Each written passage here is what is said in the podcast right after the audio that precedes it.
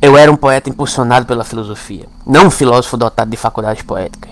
Adorava admirar a beleza das coisas, descortinar no imperceptível através do que é diminuto, a alma poética do universo. A poesia da Terra nunca morre. É possível dizermos que as eras transactas foram mais poéticas, mas podemos dizer a poesia em tudo, na terra e no mar, nos lagos e nas margens dos rios. Ah, também na cidade, não o neguemos.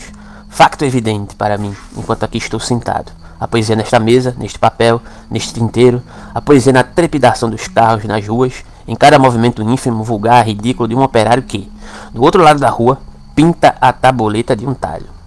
O meu sentido interior de tal modo predomina sobre os meus cinco sentidos que, estou convencido, vejo as coisas desta vida de modo diferente do dos outros homens. Existe para mim, existia, um tesouro de significado numa coisa tão ridícula como uma chave, um prego na parede os bigodes de um gato. Encontro toda uma plenitude de sugestão espiritual no espetáculo de uma ave doméstica com os seus pintainhos que, com ar pimpão, atravessam a rua. Encontro um significado mais profundo do que os terrores humanos no aroma do sândalo, nas latas velhas jazendo numa montureira, numa caixa de fósforos, caída na valeta, em dois papéis sujos que, num dia ventoso, rolam e se perseguem rua abaixo.